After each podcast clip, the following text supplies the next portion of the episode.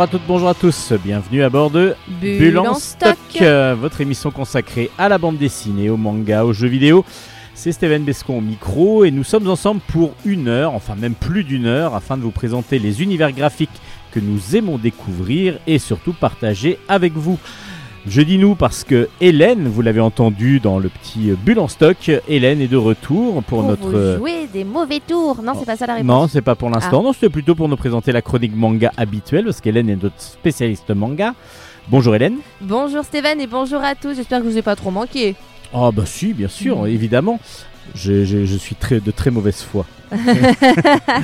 non, non, mais bien sûr, vous nous manquez. euh, mais bon, j'espère que surtout vous allez mieux. C'est surtout Oui. ça qu'il faut, euh, qu'il faut qu'on se demande. Beaucoup mieux. C'est bon, je suis euh, remise sur pied. Donc du coup, vous allez pouvoir commencer la chronique manga donc, dès le début de l'émission, comme à notre À habitude. notre habitude, avec trois euh, séries à vous présenter aujourd'hui. Et puis comme on a beaucoup beaucoup de sorties en ce moment, il n'y a pas de jeux vidéo aujourd'hui et par contre euh, pas, d'interview non plus.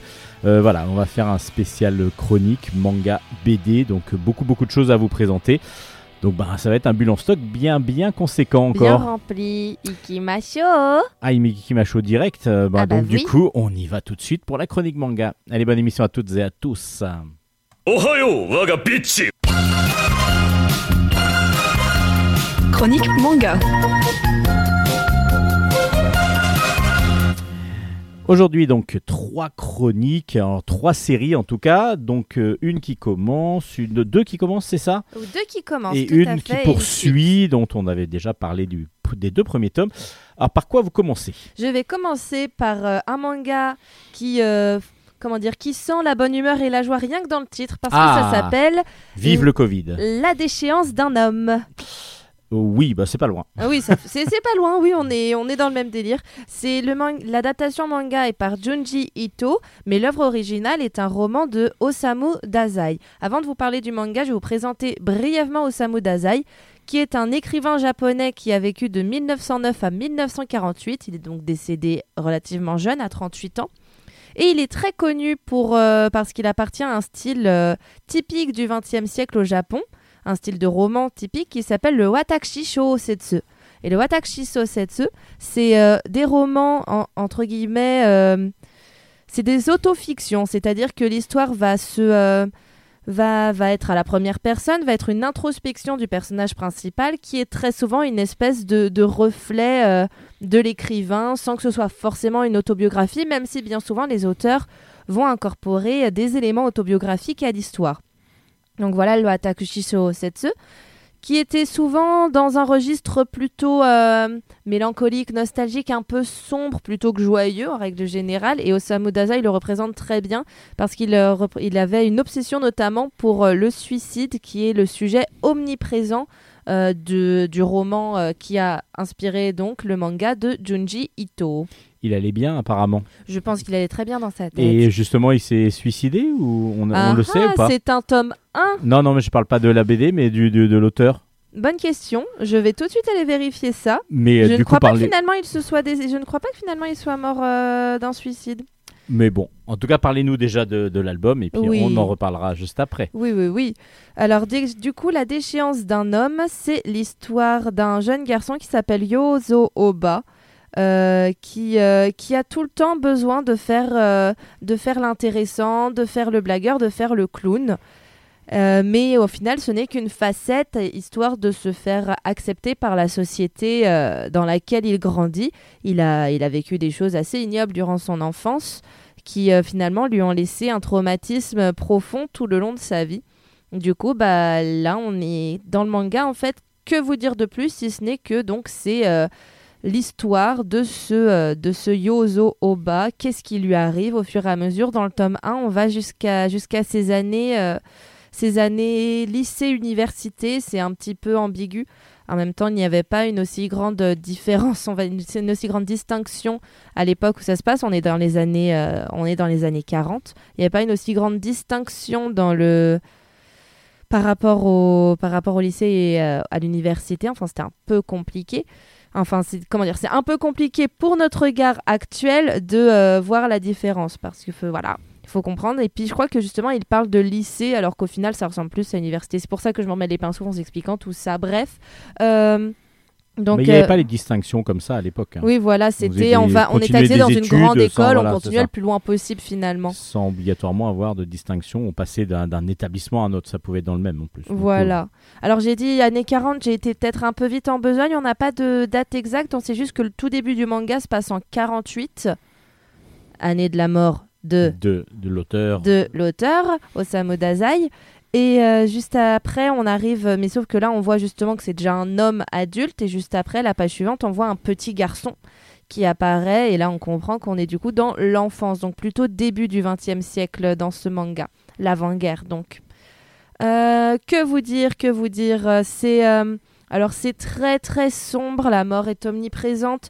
Euh, la sexualité forcée également est omniprésente. Ce n'est pas un manga pour euh, n'importe qui. Il faut être dans l'état d'esprit de lire un thriller, enfin un watashi so- shousetsu, donc euh, un livre d'introspection relativement sombre, quelque peu onirique par moment. Il y a une forte présence des- de l'art qui est présente. Excusez-moi pour le, le doublon du mot parce que du coup, Yozo Oba rêve de devenir peintre. Et euh, par contre, ça nous plonge vraiment dans ce qu'était le Japon finalement. À une certaine époque, on voit l'évolution du pays au travers des, yeux des personnages de ce manga, notamment la montée du communisme qui va être présent dans la deuxième moitié de ce tome 1. Et, euh, et les relations ultra ambiguës, ultra glauques finalement entre les différents personnages. Qui est, euh, on a l'impression que Yozo Oba, en voulant être l'être qu'on attend de lui, n'attire finalement que le malheur autour de, autour de sa personne. Oui, bah, ça, ça représente pas mal l'auteur apparemment. Alors le, j'ai, j'ai un petit peu re- regardé un peu sur la mort. Donc du coup, il serait mort noyé euh, dans sa maison parce que son l'aqueduc qui était juste à côté de chez, le- chez, chez lui et de sa nouvelle femme, parce qu'il a tout quitté, femme et enfant, pour aller vers avec une autre femme, Mhm. euh, le- aurait donc euh, aurait submergé leur maison. À part que il y a beaucoup beaucoup de choses qui disent que apparemment il se serait suicidé et qu'après elle elle l'aurait noyé les deux, elle se serait noyée avec le corps euh, de son mari déjà, parce qu'il aurait fait beaucoup beaucoup de tentatives de suicide. Oui, Donc du coup, euh, oui, il n'était pas non plus euh, très très bien dans très sa bien tête. dans sa tête. Je crois qu'il avait un mal de vivre, un mal-être qui paraît donc dans ses dans ses Qui ouvrages. paraît dans ses et œuvres. donc cette adaptation du coup est très sombre, si je comprends bien. Très très sombre. Très, ça très se voit sombre. tout de suite sur la. Même oui, sur, le personnage, il a l'air maladif. personnage. Ah oui oui oui, il est. euh, Il est livide, la couverture est d'une est d'une grande beauté par euh, le, le style graphique et en même temps terriblement euh, morbide. Et euh, bien sûr, on est dans un registre CNN. hein. C'est un, ce sont des, c'est donc une adaptation de Watakushi Shousetsu. C'est bien entendu à la base des romans qui sont à l'intention de personnes adultes. Là, c'est donc la version manga d'un roman très très très adulte. Donc euh, à ne pas à ne pas recommander à des à des enfants ou à des ados. Mais par contre, euh, si vous êtes un adulte qui en a marre de lire, qui aime les mangas, mais qui en a un peu marre des de tout le temps les shonen super joyeux, etc. Je pense que la déchéance d'un homme peut euh, vous laisser dans votre registre que vous aimez bien, tout en vous donnant un aperçu de la littérature japonaise du XXe siècle et un très bel aperçu d'ailleurs. Ce qui est très intéressant dans les mangas, c'est ça, c'est justement que il y a quand même des, beaucoup d'ouvrages pour adultes, de plus en plus même, Mhm. avec euh, justement soit de l'horreur, mais c'est souvent un peu tiré vers l'horreur, mais avec Très aussi souvent, des oui. choses beaucoup euh, psychologiques, et là du coup on est vraiment dedans. Donc ça s'appelle La Ça déchéance. s'appelle La déchéance d'un homme par Junji Ito. C'est aux éditions Delcourt Tonkam. Pour le moment, j'ai le tome 1 dans les mains. Bienvenue. Enfin, on espère que le tome 2 va sortir.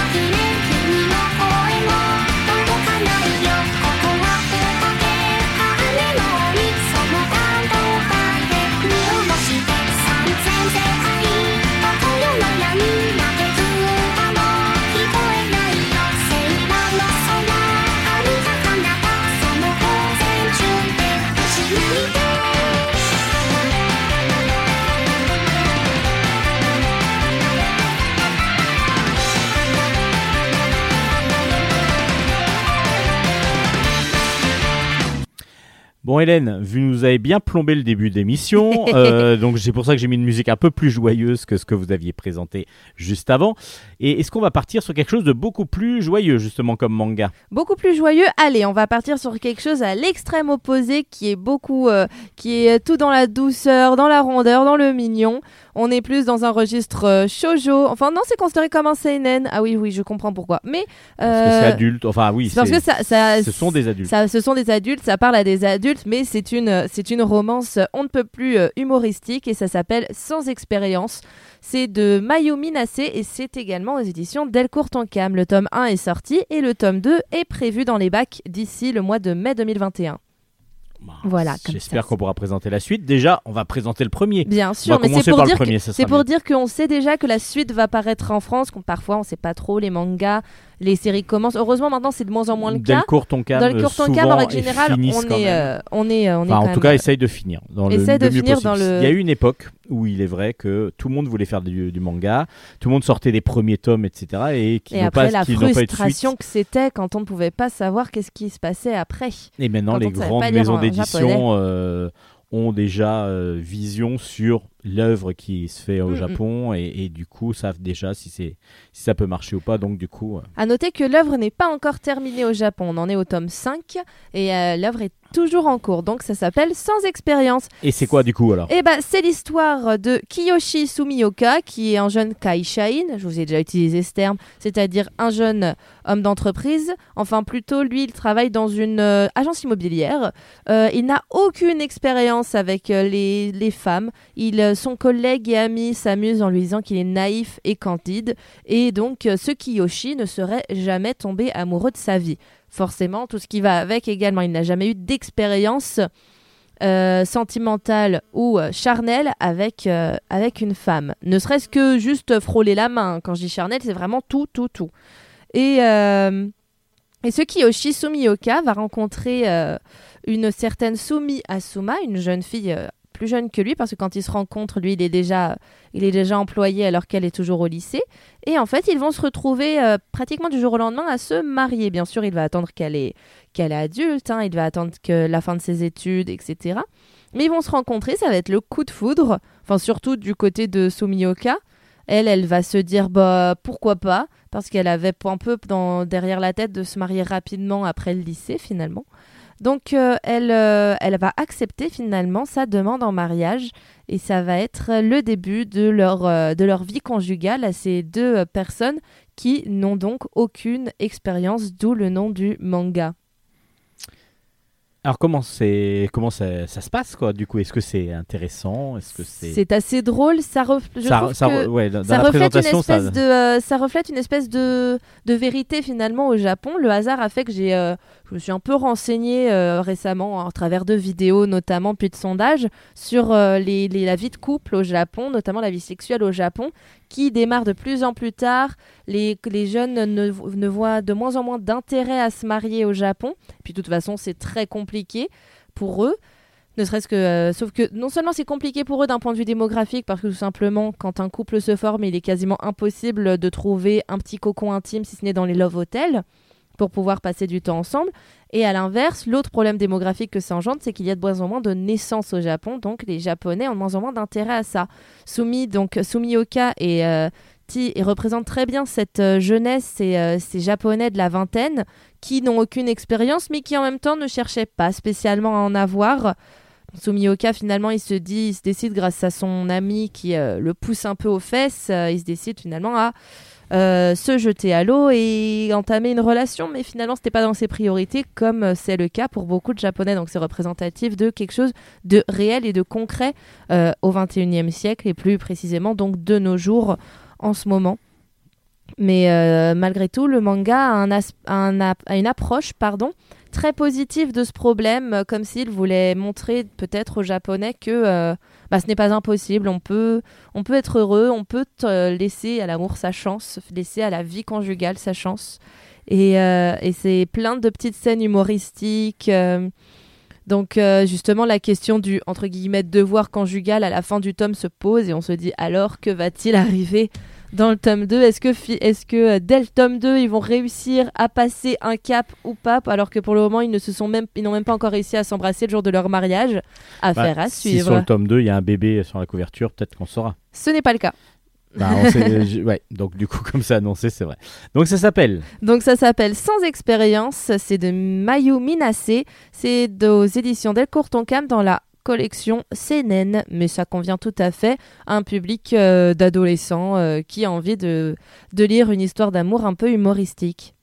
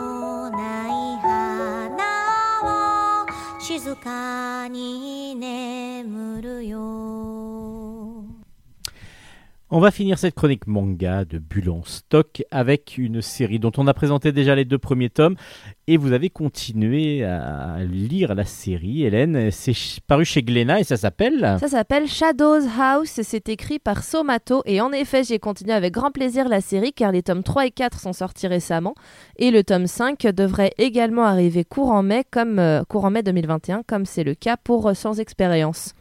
Alors, donc Shadows House, pour, euh, pour rappel, ça parle principalement de deux jeunes filles, Kate et Emilico, euh, qui vivent une vie bien particulière. Elles vivent dans un, dans un manoir euh, qui est reclus, enfin qui est un peu éloigné du reste euh, des villages, etc.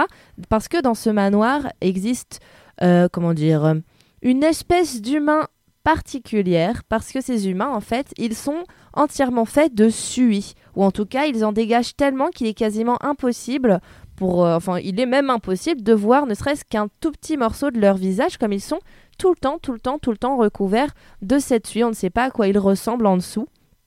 Cette suie, ils la fabriquent en plus ou moins grande quantité en fonction de la personne, en fonction de leur euh, état euh, psychologique. Par exemple, si on est euh, en colère, en règle générale, on va fabriquer beaucoup plus de suie que quand on est juste euh, serein, etc.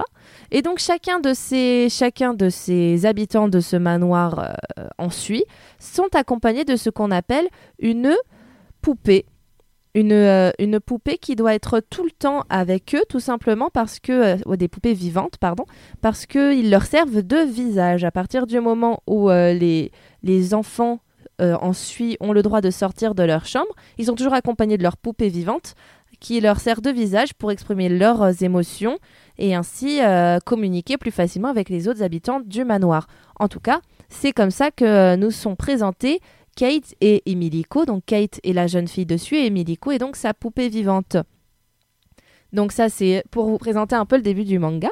Et là, dans les tomes 3 et 4, on arrive au moment de ce qu'on appelle l'exhibition. C'est-à-dire que euh, peu importe l'âge euh, qu'a l'enfant de suite quand il se présente à l'exhibition, euh, s'il le réussit, il, passe à l'âge adulte.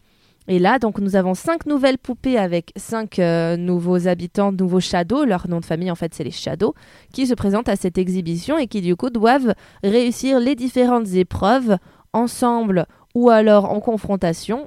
Je ne vous le dis pas, je vous laisserai découvrir en lisant le tome. Est-ce qu'ils sont en compétition ou pas Euh, Moi, en tout cas, tout ce que je peux vous dire, c'est que j'ai trouvé ça absolument génial, absolument bien mené. Et dans le tome 4, on apprend euh, des nouvelles choses justement sur la famille Shadow, sur ces hommes de suie, pourquoi ils sont comme ça. Est-ce qu'il y a un remède? On ne sait pas. Mais il y a quelques ouvertures qui euh, vous sont présentées et je mets remède entre guillemets.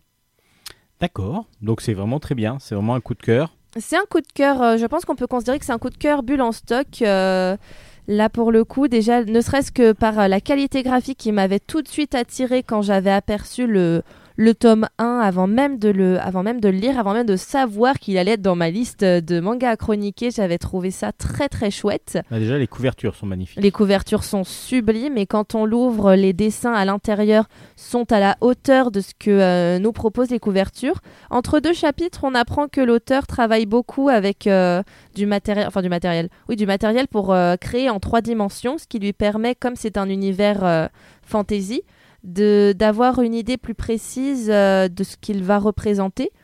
Il explique par exemple, il y a un moment où on voit une belle cage à oiseaux et il explique que même si une cage à oiseaux, on peut en avoir dans le monde réel, pour lui donner un aspect plus manga, plus euh, et plus fantasy et pas trop réaliste, l'auteur est quand même passé donc euh, par l'étape du euh, par l'étape euh, de la 3D. création 3D, merci, avant de se lancer dans dans le dessin. Donc on comprend que les tomes peuvent être un petit peu éloignés les uns des autres parce que ça représente un travail sur les décors, sur les personnages qui est absolument incroyable et euh, en sachant qu'il y a l'histoire est très beaucoup, bien menée. beaucoup de- il y a- je connais beaucoup de dessinateurs qui commencent à faire ça, qui travaillent beaucoup en 3D parce qu'après ça permet aussi de tourner une fois qu'on a fait le- un objet oui, en 3D, c'est vrai. de le tourner, de le mettre dans la position que l'on veut et donc du coup d'avoir la vision de ce que l'on peut voir bah, de à gauche, à droite, derrière, devant, on est dessus. représenté sous plusieurs et donc plans représenté, même, donc euh, ils le placent après dans leur case, dans leur ref, et après, bah du coup redécalque, repasse.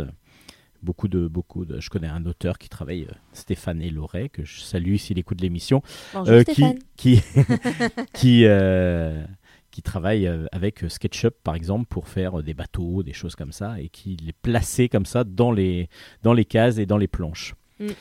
Bah, Donc du ça coup, c'est ce que fait Somato aussi pour. Shadows House. Et ça, ça vraiment, ça sert beaucoup. ça sert beaucoup, pour les auteurs et... on comprend très facilement pourquoi. Et pour aller plus loin, il y a même des auteurs qui, eux, ont construit des maquettes. Et Ah là, oui. c'était euh, à l'époque où l'ordinateur n'était pas beaucoup. euh, Mais J'en ai Beaucoup entendu usité. parler. et euh, on a par exemple François Bourgeon euh, pour la- les passagers du vent, Mhm. qui avait fait la maquette du bateau pour pouvoir, comme ça, voir les plans et se dire bah, si je suis là, qu'est-ce que je vois, et ainsi de suite. Donc la maquette était précise. Excellent. Et Pèlerin, je crois, a fait ça aussi pour l'épervier. Donc, euh, du coup, euh, c'est des, des auteurs qui travaillent surtout aussi autour des- de la- de l'univers maritime. Et donc, du coup, il faut de la précision. Lorsque l'on présente un bateau, bah, il faut que dans tous les angles, il soit euh, parfait et que l'on retrouve les, les, canons là où ils doivent être, Oui. euh, qu'on retrouve les, les drapeaux là où ils doivent être, et ainsi de suite. C'est génial. Et voilà, donc c'était fait à l'époque en réel. Et là, Mhm. maintenant, c'est vrai que l'ordinateur permet ça. C'est vrai. Après cet aparté, ça s'appelle donc Ça s'appelle donc Shadows House, écrit par Somato. C'était et les tomes, le tome 4 est le dernier qui est paru aux éditions Glénat. Bah du coup, euh, merci Hélène pour cette chronique manga et on Ce va. fut un retour euh, qui m'a beaucoup plu. Et Bah j'espère oui, bah bien que cette fois-ci, je n'aurai pas à repartir pour mieux revenir. Bah nous de même, merci beaucoup. Et puis on va passer bah, justement à quelque chose d'assez sombre aussi, parce que c'est un film euh, que je n'ai. Alors, je, je- je l'avoue, j'ai j'ai vu que des extraits, mais qui a l'air assez sombre. Euh, comme d'habitude, une musique tirée d'un film. À vous de découvrir le film. À Allez. partir de la musique. À Après, si vous musique. connaissez pas la musique, normalement, celle-là, elle est très connue. Elle est très connue et très belle.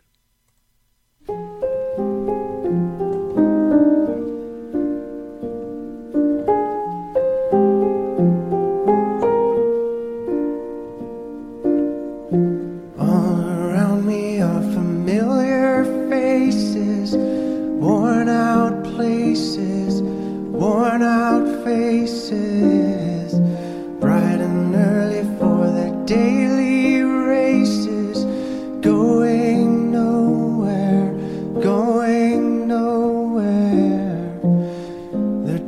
Are filling up their glasses, no expression, no expression.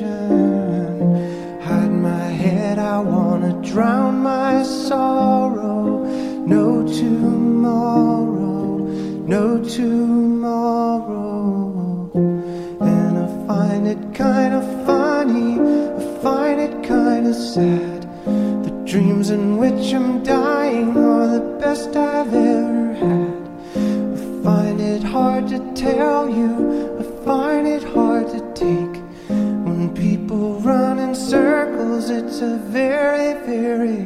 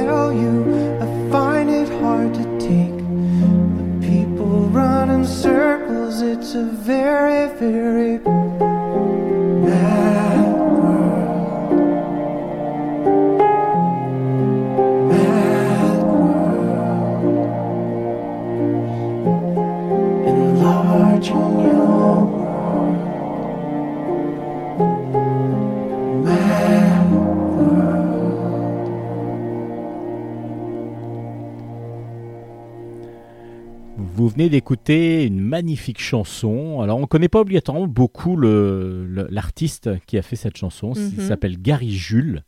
Je connaissais Gary pas du tout Jules. Gary Jules, ouais, parce que c'est plutôt américain, mais à moins que ce soit vraiment un Français qui parle, qui chante en, en anglais, peut-être. Pas et- Eh, on Eh, sait pas. eh, eh, C'est Bon, vrai que je aller vérifier, Jules. pardon. Gary Jules. Euh, et euh, c'est vrai de que Jules, moi, hein. on m'aurait dit euh, Mad World, j'aurais reconnu la chanson. Ouais, Bien Mad sûr. World, donc. euh, en plus, il le dit tellement de fois dans la chanson que ça devrait aller. Et puis, par contre, j'aurais jamais dit l'artiste, bizarrement. L'artiste, je connaissais pas et je connaissais pas son nom. Moi, je le savais, mais parce que c'est. Alors, j'adore cette chanson sous ses différentes versions, mais je l'ai découverte avec la version de Gary Jules. Pas, je n'avais pas regardé plus en détail sa discographie, mais je savais que euh, c'était euh, que cette chanson était de lui, tout simplement. Bah, merci Deezer là, pour euh, la première fois que je l'ai écoutée. Non, je crois que c'était YouTube et après Deezer, pardon. Enfin bref. Et du coup, ben c'est le- la musique, le soundtrack de- d'une d'une- d'un film, pardon, D'un film. d'un film de C'est un mot 2001 masculin. et du coup réalisé par Richard Kelly. Ah ah. Uhum. avec alors là c'est sympa Jake Gyllenhaal Oh, on l'aime bien lui. Ouais bah oui et puis sa femme aussi je pense parce que c'est Maggie Gyllenhaal à moins que ce soit sa sœur c'est peut-être sa sœur je crois Euh, bonne question, je ne sais je pas. ne sais pas si c'est ça. non je crois que c'est sa sœur et donc euh, non mais non mais non peut-être pas non non non non c'est bien sa C'est femme bien sa femme. Eh c'est bien. sa femme. Donc ils ont joué tous les deux dans Donnie Darko, donc en 2001. Et euh, donc bah, c'est un film un peu fantastique, un petit peu euh, voilà, un peu spécial qu'il faut vraiment découvrir. Moi, il faut que je le vois. C'est- Je m'étais dit en plus pendant les vacances là qui arrivent. euh, confinement, etc. oblige. Je, je voulais regarder Donnie Darko. J'ai retrouvé le DVD que j'avais euh, dans ma collection et du coup je m'étais dit que j'allais le regarder. Et du coup je vous ai passé la musique avant et je vous dirai si vous le désid- si vous le voulez, si c'était bien ou pas. Mais je pense que c'était très bien parce que du coup c'est dans beaucoup de conseils de films fantastiques, C'est vrai. dans les meilleurs films fantastiques à voir, euh, Donnie Darko en fait partie dans Mhm. beaucoup beaucoup de listes. Voilà, on passe maintenant aux bandes dessinées avec beaucoup beaucoup de sorties donc euh, ben, je vais essayer d'aller assez vite.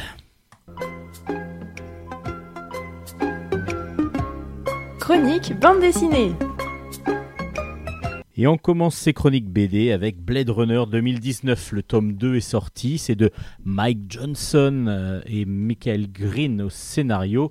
Et au dessin, on a Andreas Guinaldo. C'est dans la collection comics de chez Delcourt. Ben, Blade Runner, vous connaissez tous le film avec Harrison Ford, euh, tiré de, de, de romans de Philip K. Dick, donc, euh, où les humains ont créé donc des, robots qui petit à petit ont eu tellement l'apparence d'humains et se sont révoltés. Et ils s'appellent les réplicants et du coup il va y avoir une, une sorte de montée des réplicants contre les humains. Euh, et euh, Blade Runner donc parle de ces chasseurs de réplicants, Blade Runner étant une des, un groupuscule de l'armée, de, j'allais dire, de la police qui est chargé de, de, tracer les, réplicants et de pouvoir les tuer. Et dans le premier tome de Blade Runner 2019, donc euh, cette série tirée directement d'une sorte de suite de Blade Runner.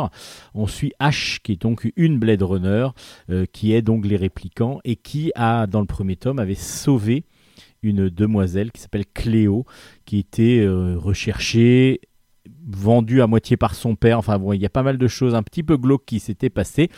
Et du coup, on retrouve euh, cette, euh, cette jeune demoiselle, Cléo, sur un vaisseau euh, minier dans l'espace avec cette chasseuse de cette Blade Runner, mais incognito. C'est-à-dire que la Blade Runner, elle n'est plus, ne peut plus marcher, elle est en fauteuil roulant et on avait expliqué déjà dans le premier tome pourquoi, parce qu'elle a une sorte de greffe mécanique, biomécanique qui lui permet de marcher, autrement elle est, euh, elle est tétraplégique et donc du coup là elle, est en fauteuil roulant et elle a donc euh, avec elle euh, un jeune homme un enfant, enfin un enfant d'une dizaine, 10, 12 ans, mais qui en fin de compte se fait passer pour un garçon, mais qui est une fille, et donc c'est la fameuse Cléo. Il va y avoir dans cette euh, mine, dans cette, dans cette exploitation minière, une révolte des réplicants qui vont euh, prendre en otage justement cette euh, gamine euh, qui s'appelle Lapin. Alors pourquoi? Tout ça, il faut vraiment le vivre et le suivre dans ce très très bon comics. Alors l'univers de Philippe Cadic et du film est vraiment bien retranscrit, vraiment sombre, vraiment glauque, vraiment euh, voilà, impénétrable. Il n'y a, pas de beauté, il n'y a pas de, il a pas quelque chose d'éclairci, il n'y a pas de, de couleurs vives euh, à part sur certains écrans, mais vraiment on, est dans un côté sombre et glauque. Et puis ben il vaut mieux quand même avoir lu le premier tome pour pouvoir comprendre qui sont Cléo et H. Euh, et surtout pour comprendre la suite et la fin de ce, de ce deuxième tome, même s'il va y avoir un troisième parce que ça doit suivre, il y a quelque chose qui, qui nous attend pour la suite. Mais du coup, c'est un très très bon comics tiré de cet univers de Philippe Cadic que personnellement vraiment j'adore et du coup qui, qui me laisse vraiment euh, un grand grand plaisir de lecture. Blade Runner 2019 aux éditions Delcourt. Allez-y, vraiment, c'est excellent. Wild West, tome 2, s'appelle Wild Bill. Là, on change complètement d'univers parce que on revient euh, du côté du Far West. Et oui, on est dans la conquête de l'Ouest américain avec euh, Wild West. Le tome 2 s'appelle Wild Bill. De Thierry Gloris au scénario, Jack Lamontagne au, au dessin. Et c'est aux éditions Dupuis. On suit, dans le premier tome, on avait suivi Calamity Jane, mais avant qu'elle devienne vraiment Calamity Jane. Et elle était une jeune demoiselle qui avait dû se prostituer dans un saloon et qui avait été sauvée euh, par un, un passant, euh, enfin un, cow-boy qui passait par là, euh, qui s'appelle Wild Bill Hickox, qui est un héros de la guerre de sécession et chasseur de primes justicier. Là, dans ce deuxième tome, on va retrouver les deux protagonistes, donc Calamity Jane, qui n'est pas encore non plus Calamity Jane, parce qu'elle se fait passer, bah, comme dans la- l'album précédent, se fait passer pour un homme. Et elle fait partie des troupes de l'armée, euh, donc euh, des Bleus, pendant la guerre de sécession. Par que elle va avoir un gros gros souci, euh, c'est qu'ils vont être mis en défaite par, les Indiens. Et les Indiens vont enlever cette, ils vont et vont en faire donc pas une esclave, mais une squaw vraiment parce que le chef de, enfin le fils du chef plutôt de, la tribu qui les a, qui, l'a, qui l'a, qui l'a enlevé, va tomber amoureux d'elle. Et pendant ce temps-là, on va suivre aussi Wild Bill, qui est lui à la poursuite d'assassins d'un crime qu'il s'est ju- juré de venger. Il a retrouvé un jeune homme, un enfant qui a, qui est- dont les parents ont été tués, et là, il va euh, chercher, il est sur la piste d'un troisième tueur. Il en a déjà trouvé deux sur les trois. Il cherche le troisième tueur. afin de pouvoir se venger et de, enfin, de finir la vengeance qu'il a promis à ce jeune homme. Les deux destins, évidemment, dans ce, troisième, dans ce deuxième tome, vont se recroiser de nouveau. Euh, c'est vraiment super bien écrit. C'est vraiment euh, deux destins que l'on suit, euh, que le, je ne sais pas si c'est totalement inventé, s'il y a s'il y a quelque chose d'historique aussi derrière. Bah, c'est sûr qu'il y a quelque chose d'historique parce qu'on est en pleine guerre de sécession et du coup on a quelque chose d'historique, c'est logique. Mais euh, est-ce que les deux destins de Calamity Jane et de Wild Bill Ecox sont vraiment identiques à ce qui existe, euh, à ce qui est dans la bande dessinée? En tout cas, c'est un grand plaisir de lecture parce que Thierry Gloris arrive à nous intéresser aussi bien aux deux destinées. Vraiment, les deux personnages sont tellement emblématiques, on arrive à les suivre et on veut les suivre euh, chacun de leur côté. Donc, du coup, quand on a les pages où il y a plus Calamity Jane, et ben, du coup, on se dit ah c'est super. Et quand on passe à Wild Bill, c'est pas frustrant non plus parce que il y a justement euh, des fois dans des, dans des albums comme ça où on va avoir deux, deux, deux, deux trames narratives. Des fois, quand on est sur l'une, ben, l'autre est moins intéressante, donc euh, du coup, on est un peu frustré quand on passe de l'une à l'autre. Là, c'est pas du tout le cas. On est vraiment sur quelque chose de très agréable à lire. Et puis en plus, le dessin de Jacques Lamontagne est vraiment absolument magnifique. Un dessin réaliste, sublime, avec des mises en valeur euh, de, dans, les, dans les cases, dans les volumes. Dans les... Il y a vraiment tout, tout, tout dans ce dessin qui est absolument magnifique. On est plongé dans le Ouest américain, euh, dans le Wild West justement, euh, dans le vrai Far West. On est vraiment plongé dans cette guerre entre Indiens et Blancs. Vraiment, euh, c'est absolument sublime. Wild West, le tome 1, je vous l'avais déjà beaucoup recommandé.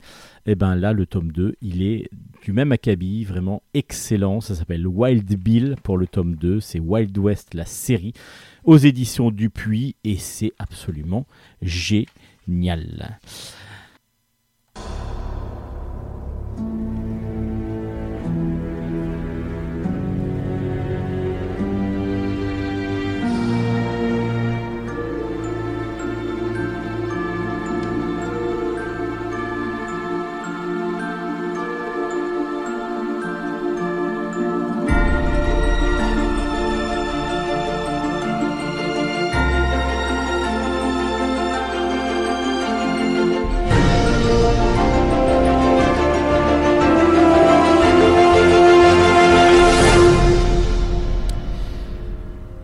Continue là chez Delcourt parce que du coup, euh, je vais faire une petite annonce. Qui veut du Rodolphe? Qui veut du Rodolphe? J'ai du Rodolphe euh, à vous présenter.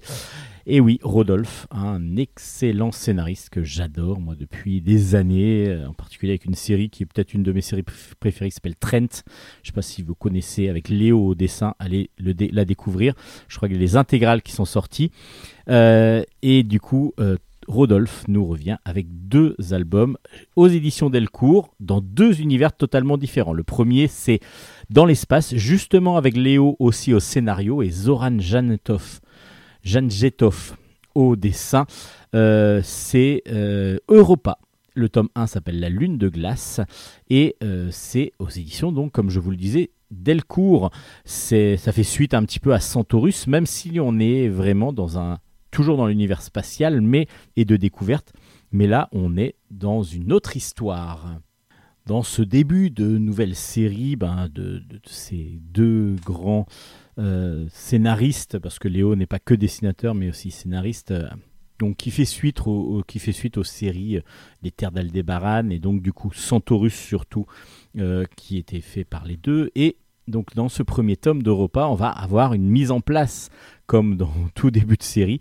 Et du coup, déjà, la mise en place nous donne vraiment envie, même si elle reste classique. euh, on, a envie d'aller voir la suite et euh, donc on va suivre euh, une Suzy. Suzy, c'est une jeune pilote qui est vraiment une des meilleures pilotes qui puissent exister.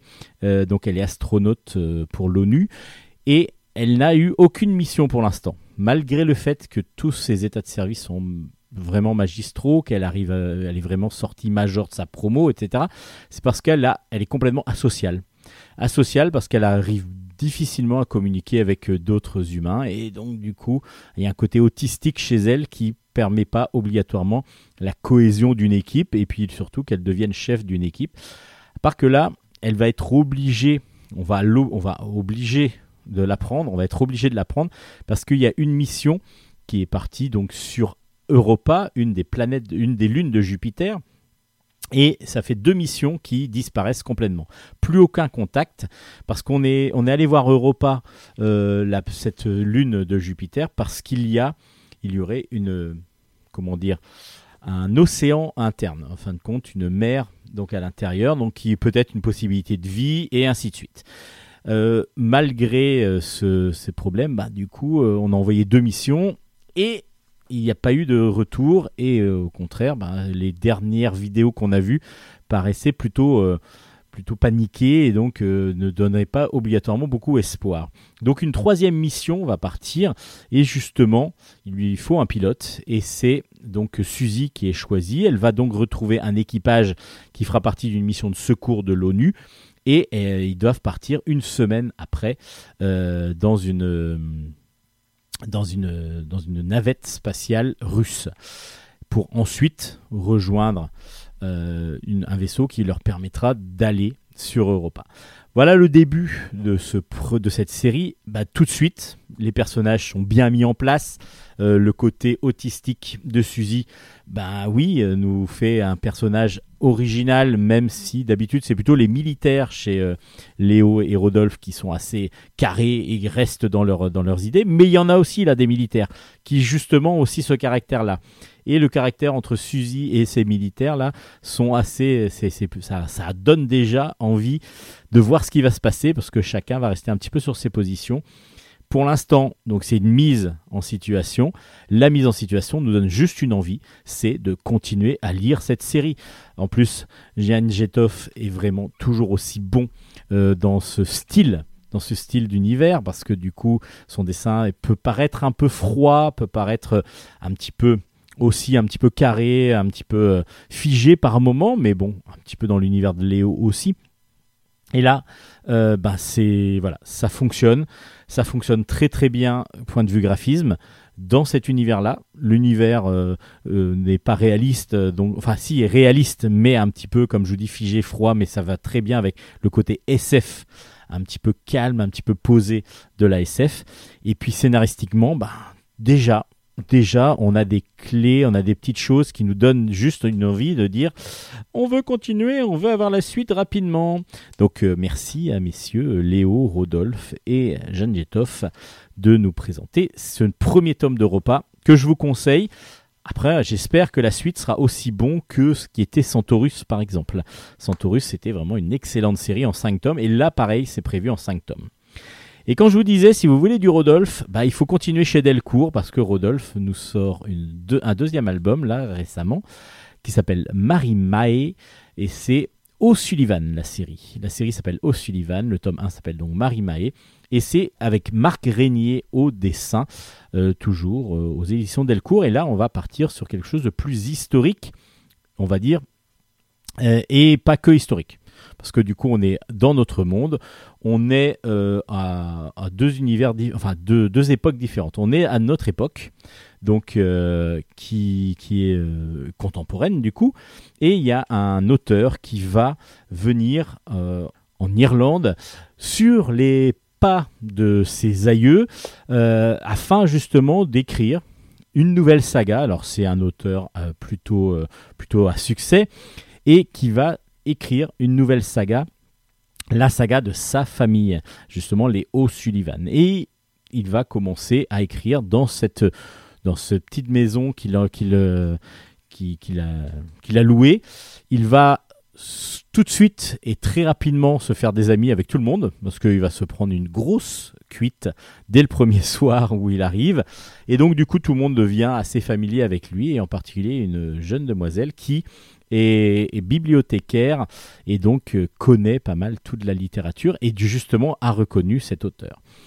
Et cet auteur va raconter l'histoire de sa famille en commençant par Marie Mahé, qui en 1847 donc fuit l'Irlande, euh, son Irlande natale, à cause de la grande famine. Donc elle embarque à bord d'un trois-mâts avec euh, plein d'Irlandais à bord qui euh, vont se rendre, donc le bateau s'appelle Janet Johnson, euh, qui vont se rendre en, au Québec. Par que la traversée va être très très difficile, euh, avec beaucoup de morts, enfin voilà. Tout ça, ça va être à chaque fois explicité dans deux époques. Donc on va avoir Jim, l'écrivain, qui lui vit sa vie en Irlande et revient sur les racines, sur les, sur les terres de ses racines. Et puis en même temps, on suit l'histoire de Marie Mahé dans ce premier tome. Après, il va y avoir euh, d'autres, euh, d'autres personnages, évidemment, je pense, pour arriver jusqu'à Jim. Parce que du coup, c'est tous les descendants O'Sullivan, dont Jim, qui ne s'appelle pas O'Sullivan, justement, mais euh, dont Jim va, en fait, fait partie. Enfin, en tout cas, c'est ce qu'on, c'est, ce qu'on imagine. C'est vraiment bah voilà, un début de saga pareil que l'autre, l'autre album précédent. C'est toujours un début, mais un album qui nous donne envie d'avoir la suite. Parce que justement, le fait que euh, Jim arrive en, Irlande, euh, au, Connemara, au Connemara, et se, se lie tout de suite d'amitié avec tout le monde grâce à un côté très festif. En gros, il se bourre la gueule, il se rappelle plus vraiment ce qui se passe, mais en tout cas, tout le monde est content de lui et tout le monde, il s'entend bien avec tout le monde. Et l'histoire, vraiment la, vraie histoire de la famine qui a existé donc euh, au milieu du 19e siècle, euh, et tout ça, il y a vraiment un mélange qui se fait d'une façon évidente. Évidente, et en plus le dessin de Marc Grenier nous permet de passer de l'un à l'autre, mais d'une facilité flagrante. On n'a aucune difficulté à passer de l'un à l'autre. On a euh, vraiment un plaisir de lecture, que ce soit dans la partie contemporaine que dans la partie historique. Vraiment, les deux sont très bien liés au point de vue scénaristique. Mais ça, Rodolphe, on connaît, il est très très fort là-dedans. Et puis voilà, il nous entraîne toujours dans des univers qui, qui là historiques, mais qui fonctionnent toujours très très bien. Et puis Marc Grenier, avec son, son dessin réaliste, vraiment superbe, euh, nous donne bah, envie d'aller visiter l'Irlande lors de, lors de ces passages, lorsque l'on voit les paysages et ainsi de suite dans, dans les planches plus contemporaines, enfin qui se passent à l'époque contemporaine. Et puis on voit la douleur, la difficulté euh, lors de la traversée, par exemple, du bateau euh, à, l'époque du, du milieu du 19e. Donc on est vraiment dans un mélange qui est subtil, qui fonctionne et que l'on a envie juste de suivre. Vraiment, la saga O'Sullivan commence vraiment de la meilleure des façons et j'espère qu'elle va continuer. Donc euh, O'Sullivan aux éditions Delcourt. Donc voilà, j'en ai fini avec Rodolphe. On va passer maintenant à Christophe Beck. Christophe Beck a sorti avec Stéphane Subic euh, le tome 1 de Tarzan, le seigneur de la jungle, aux éditions Soleil. C'est une adaptation fidèle du roman d'Edgar Rice Burroughs. On est au 19e siècle.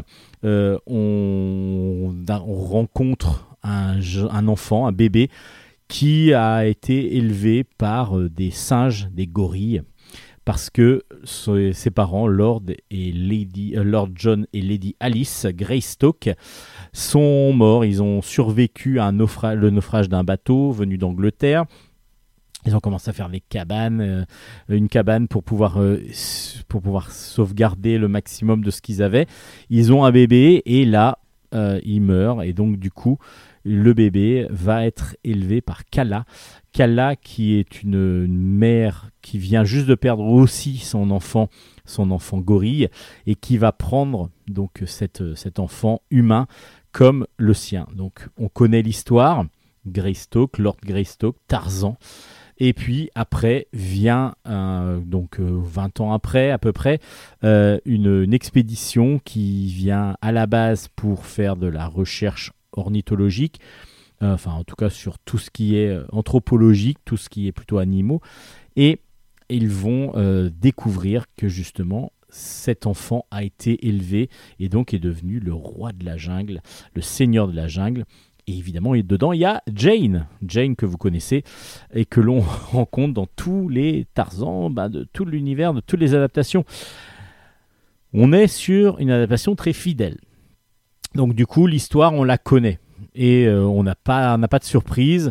Euh, Et par contre, ce qui va nous surprendre un peu plus, c'est ce qui, moi, m'a un peu des fois perturbé, c'est le dessin de Stéphane Subic. Alors, Stéphane Subic utilise beaucoup, euh, Stéphane, pas Stéphane, Stéphane Subic utilise beaucoup de contraste. Donc, c'est-à-dire qu'il va y avoir des aplats noirs pour faire des, des, comment dire, des ombres, et il va en utiliser, pour moi, des fois un peu trop. Donc, du coup, ça nous alourdit un petit peu le, côté sombre des planches.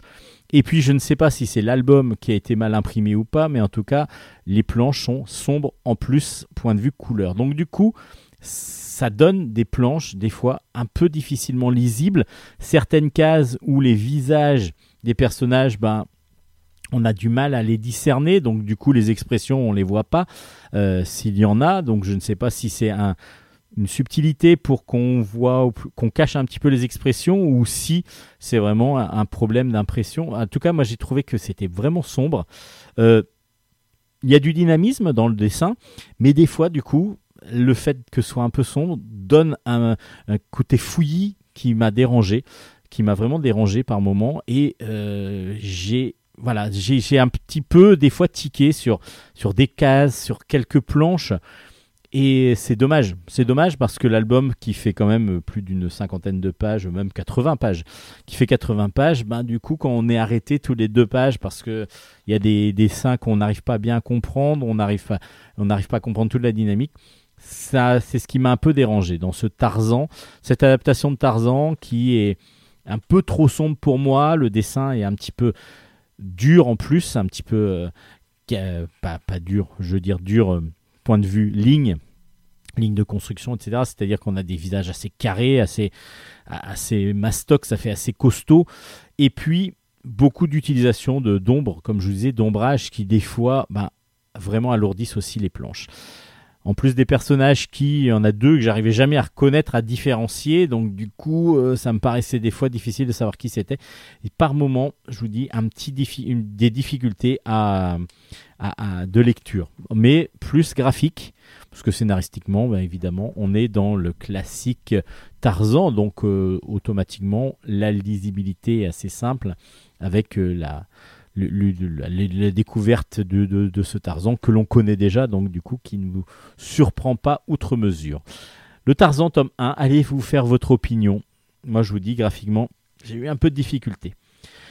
Graphiquement par contre là j'ai eu moins de difficultés parce que du coup j'ai euh, retrouvé, enfin j'ai trouvé des, femmes magnifiques dénudées et qui, euh, voilà, donc ça s'appelle Orgie barbare, le tome 1 c'est de Eric Hartmann. Euh, et c'est aux éditions Tabou BD. Alors bon, comme le dit le nom de l'édition, Tabou BD, c'est vraiment euh, des éditions de d'héroïque, enfin de, pornographie, enfin de d'al- de- d'albums érotiques et pornographiques. Et là, on est vraiment dans du pornographique. Donc, euh, c'est une saga d'héroïque fantasy on pourrait dire érotique fantasy même qui commence. Donc, euh, il va y avoir sept tomes. Alors, c'est une réédition euh, de Eric Hartmann.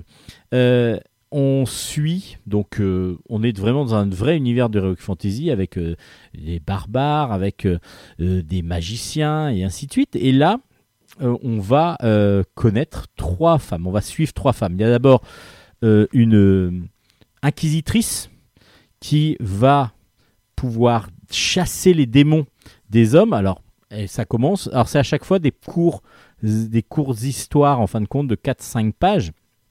Et on va voir que petit à petit, elles vont se rencontrer, ces femmes, euh, ces trois femmes que l'on rencontre dans ce premier tome.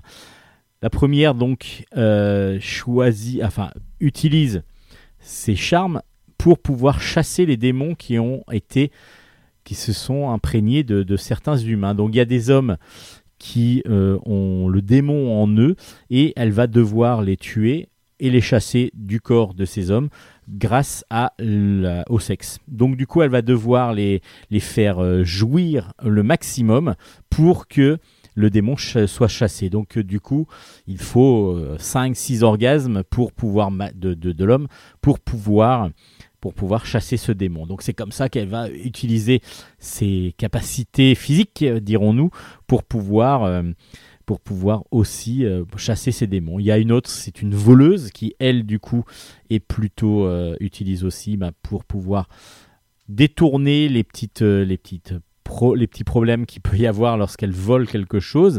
Mais c'est assez drôle parce que du coup, il y a même une amulette qu'elle va voler et du coup, l'amulette va lui, grâce à l'amulette plutôt, l'instigateur de ce vol va pouvoir en faire elle un objet sexuel. Et donc du coup, bah, elle est contrainte de devenir un objet sexuel. Enfin voilà, il y a, y a vraiment des, des choses comme ça qui sont très drôles, qui, enfin très drôles, qui sont vraiment plutôt originaux. Euh, et on va avoir la troisième qui est une sorte de, de barbare qui, elle, découvre un petit peu, bah, veut aller euh, dans le monde entre guillemets humain et qui euh, va, euh, va devoir utiliser aussi ces charmes qu'elle a vraiment, vraiment très bien fait. Voilà, c'est du porno. C'est de, mais il y, a, il y a une histoire derrière. Donc du coup, les personnages sont plutôt bien faits, vraiment superbement bien dessinés. Évidemment, on n'a pas, il y a, il y a rien de caché. Euh, mais euh, on a vraiment comme ça une suite de, dans, les histoires. On rencontre les trois personnages, les trois femmes dans les trois histoires, euh, dans les trois premières, et puis ensuite on les retrouve. Elles vont même se croiser, elles vont s'aider, elles vont s'entraider, et on voit que ce sont des femmes fortes qui ne sont pas, qui ne subissent pas toujours ce qui, ce le, le joug de l'homme, et au contraire se jouent beaucoup des hommes et- et utilisent vraiment leur capacité sexuelle pour pouvoir avoir ce qu'elles veulent et surtout euh, pouvoir dominer les hommes. Parce qu'en fin de compte, c'est ce qu'on retrouve petit à petit dans les différentes histoires. C'est super bien fait, super bien dessiné. Alors du coup, il y a beaucoup de volumes euh, et beaucoup de couleurs euh, qui donnent vraiment des très très des très très beaux volumes. Alors évidemment, il y a des pages explicites, totalement explicites, mais on est en connaissance de cause et on a, moi j'ai beaucoup apprécié Orgie barbare, tome 1 donc aux éditions Tabou, euh, qui sort très prochainement. Euh, ben voilà, allez-y. euh, si vous aimez ce style de, de BD, je trouve que le, du fait qu'il y ait un scénario et un univers vraiment bien campé dans ce style, dans ce style de, de, de bande dessinée, bah, c'est plutôt un apport. Parce que du coup, ce ne sont pas que des scènes. Oui, il y en a, mais ce ne sont pas que des scènes. Il y a quand même des personnages derrière qui sont plutôt intéressants. Donc ça s'appelle Orgie barbare aux éditions Tabou.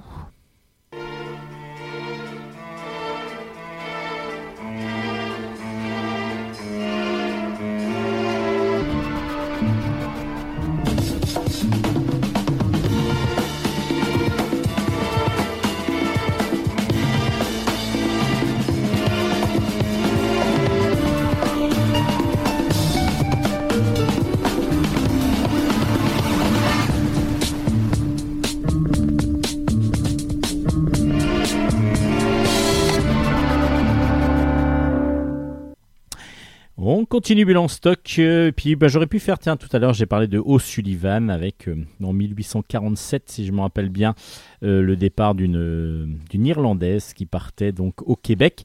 Et là on est en 1848. Donc voilà, vous, allez. le, lien aurait pu être fait très rapidement. Ça s'appelle la, la fortune des Winsclaves. Et le premier tome s'appelle Vanco 1848. C'est de Jean Van Ham au scénario, Philippe Berthet au dessin, et c'est aux éditions Dupuis. Et là, vous allez me dire, mais euh, ça nous dit peut-être quelque chose. Oui, vous en avez sûrement entendu parler, parce que La fortune des Winsclaves, c'est en fin de compte la préquelle à l'univers de Largo Winch. Oui, Largo Winch, le grand euh, héritier qui est devenu un pas un super héros mais euh, un oui un super héros de la finance un petit peu mais en tout cas qui, qui mène euh, le, groupe H euh, le plus le plus loin possible le groupe W plutôt le groupe H le Winch l'industrie Winch. Et donc du coup Largo Winch est aussi un aventurier pas mal hein, dans les aventures mais il y a toujours il y a un côté évidemment grande grande société qu'il faut gérer et lui étant l'héritier. Mais justement justement, justement, justement, Largo Winch arrive euh, dans le premier tome de, donc qui s'appelle l'héritier même en plus de Jean Van Ham avec euh, donc euh, Philippe Franck au, dessin. Mais comment arrive-t-il à la tête? Enfin oui, là, on sait comment il arrive à la tête de, cette, de ce grand, grand groupe financier qui est Winch, la société Winch. Mais comment euh, est arrivée la fortune de Largo Winch Comment est arrivée la fameuse fortune qui euh, permet à Largo Winch de vivre ses aventures et euh, son histoire? Bah, C'est les origines, justement, dans cette trilogie qui commence vraiment de façon magistrale dans cette fortune des Winsclav, le premier tome, donc Vanco 1848. On est donc en 1848. On va suivre Vanco Winsclav, euh, qui est au Monténégro. C'est un médecin. Il est plutôt idéaliste et il va prendre le parti de euh, l'insurrection paysanne euh, contre la tyrannie d'un prince évêque qui est donc un petit peu dictateur à cette époque au Monténégro. Donc il va devoir s'échapper du Monténégro pour échapper justement à la mort parce que il a été, euh, il a été un petit peu vendu. Il va euh, partir donc euh, pour essayer de par, le, par la Bulgarie pour essayer de s'échapper et il va se retrouver en Amérique. En, en passant par la Bulgarie, il va aider, être aidé par Veska, une jeune, jeune demoiselle qui est serveuse dans une, dans une auberge et euh, qui va s'échapper avec lui parce que va fuir avec lui parce qu'elle va l'aider et donc elle va perdre la vie si elle si on sait qu'elle l'a aidé. Donc du coup ils vont tous les deux réussir à partir et ils vont partir donc euh, sur le grand continent, le nouveau continent, donc les États-Unis, enfin le, oui l'Amérique, et ils vont euh, essayer de s'en sortir. Alors avant d'arriver en Amérique, il va falloir que donc euh, Vanco, qui lui a des papiers, euh, trouve un système pour que sa- pas sa compagne, mais oui, sa compagne de fuite, Vesca, euh, puisse, être, euh, puisse rentrer en Amérique. Autrement, elle va être rejetée directement et elle va repartir en Bulgarie. Donc, ils vont se marier sur le bateau. À part qu'il n'y a aucun amour entre eux. Et puis, en plus, ils vont, on va apprendre que Vesca est enceinte du tenancier de, de l'auberge qui l'a qui l'a violée en fin de compte et qui est donc elle, va dès qu'ils vont arriver aux États en Amérique elle va complètement rejeter l'enfant. Et donc ben voilà les deux destins vont se suivre. Ils sont liés parce qu'ils sont mariés et en même temps ils sont pas du tout amoureux. Et donc on va suivre les premiers pas de cette de ce médecin euh, donc euh, assez idéaliste Vanco qui va lui tomber amoureux, qui va devenir infirmier parce que son diplôme de médecin n'est pas reconnu et qui va avoir pas mal de soucis. Mais tout ça, c'est dans l'album. C'est dans l'album que Jean Van Hamme ben, nous propose et qui est absolument génial parce que tout de suite, ben, comme dans l'Argo Winch où on a l'impression que dans l'Argo Winch que ça va être super complexe et qu'en fin de compte on est tellement pris dans l'action, tout est bien expliqué que là euh, on est surpris à chaque fois euh, de nous dire c'est génial. Enfin, on n'est pas surpris. En fin de compte, on n'est plus surpris. Au début, on était surpris. Maintenant, on n'est plus du tout. Et puis là, ben, on retrouve tout de suite l'univers qu'a fait, euh, qu'a rendu célèbre Jean Van Hamme avec pas encore tout un univers financier vraiment mis en place, mais vraiment humain avec des personnages forts comme Vanco, euh, comme sa femme aussi, euh, Vesca, mais pas obligatoirement dans le positif, mais on trouve déjà tous les prémices de l'industrie parce qu'elle va devenir euh, couturière, elle va se mettre euh, en partenariat avec euh, Singer qui vient d'inventer une nouvelle machine à écoudre et ainsi de suite. Donc du coup, il y a quand même des prémices de tout ce qui est industrie, de tout ce qui est euh, chercher à faire le maximum de rentabilité et ainsi de suite. Donc il y a déjà des choses comme ça, c'est absolument génial. Bon, Philippe Berthet, faut-il parler de ce talentueux dessinateur absolument génial? Euh, Moi je suis un fan absolu, je vous présenterai la semaine prochaine une réédition d'un album qui pour moi est un des plus beaux albums euh, qui existent. Euh, mais bien que c'est peut-être pour moi le plus grand album de Philippe Berthet, c'est celui qu'il avait fait avec, Philippe Tom, qui s'appelle Sur la route de Selma, que je vous recommande, mais plus que vivement, chez Dupuis aussi. Et là, du coup, ben, le dessin élégant, euh, sublime, toujours très précis, fait merveille, encore une fois. Euh, ben, dans cet univers de Largo Winch, qui- change du coup un petit peu de dessin, mais du coup qui fonctionne toujours bien. Pur bonheur de lecture, La fortune des Winsclaves. Et c'est aux éditions Dupuis.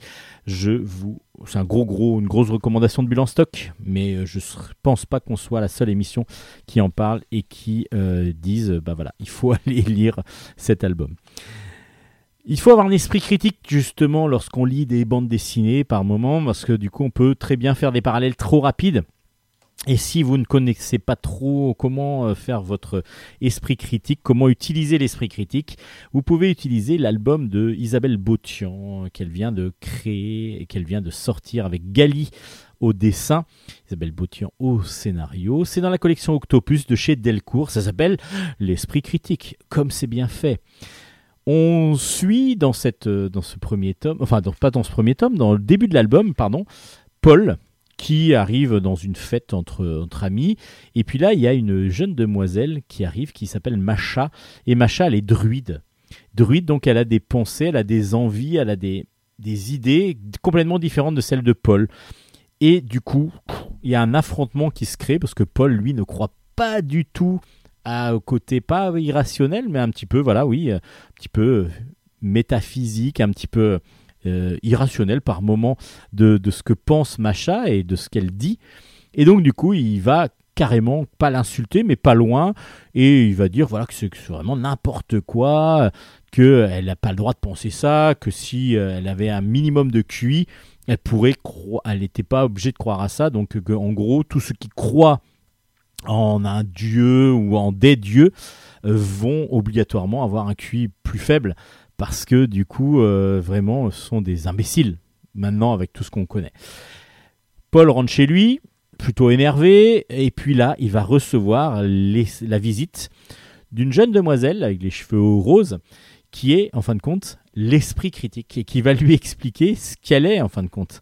Parce que l'esprit critique, il faut pas, faut faire attention. Il faut vraiment faire attention. L'esprit critique, ça veut dire qu'il va falloir réfléchir avec des choses que l'on connaît et puis surtout ne pas obligatoirement porter des jugements trop rapides et essayer de faire des, tout de suite des, des- images et des, de se faire des idées qui seront complètement faussées. Et c'est ce qui va, ce qu'elle va expliquer pendant euh, une centaine de pages à Paul euh, que, que lui va subir. Et puis là, on va suivre, nous aussi, évidemment, toute cette idéolo, idéo, enfin, pas idéologie, mais cette explication. On est donc sur un côté très didactique.